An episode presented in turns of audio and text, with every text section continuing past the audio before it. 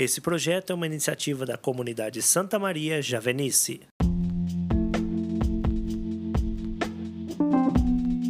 Amados irmãos e irmãs, sejam bem-vindos. Hoje é 20 de abril de 2021. Meu nome é Petri Nogueira e junto com minha irmã de comunidade Gislene, vamos refletir o evangelho do dia.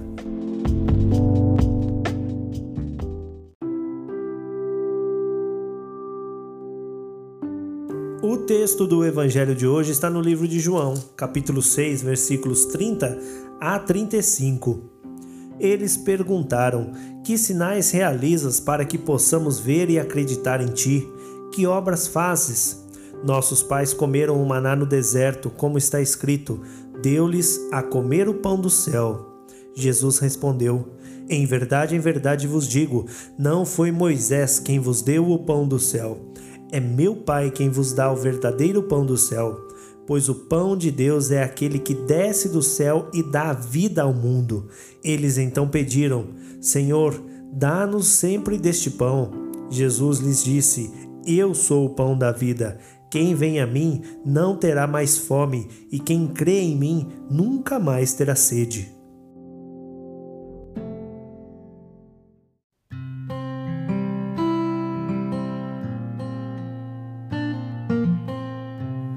A reflexão de hoje foi escrita por nossa irmã de comunidade Gislene.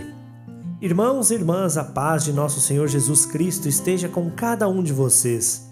O evangelho de hoje é a continuação do diálogo iniciado no evangelho de ontem entre Jesus e aqueles que foram procurá-lo em vista da multiplicação dos pães que ele fizera anteriormente. No evangelho de hoje, Jesus deixa bem claro que ele é o verdadeiro pão do céu o verdadeiro alimento que nós precisamos, não para o corpo, mas para a nossa salvação. Jesus deixa claro que sua missão é dar vida ao mundo, e foi isso que Jesus fez. Deu vida ao mundo, deu vida a mim, deu vida a você que me ouve neste dia. Jesus não veio apenas para ensinar ou dizer palavras bonitas, veio nos trazer a salvação. Em Suas palavras estão contidas aquilo que necessitamos para viver neste mundo, mas também para a vida eterna. Com a sua morte e ressurreição, Jesus escancara as portas do paraíso e da eternidade para nós. Esta é a nossa fé. Aqueles que creem no Filho de Deus, ainda que morram para esta vida, viverão eternamente com Ele junto do Pai. Amadas e amados, o céu é uma realidade conquistada por Jesus Cristo e foi por amor a nós, mas precisamos trilhar esse caminho ainda aqui. A caminhada para a vida eterna começa agora.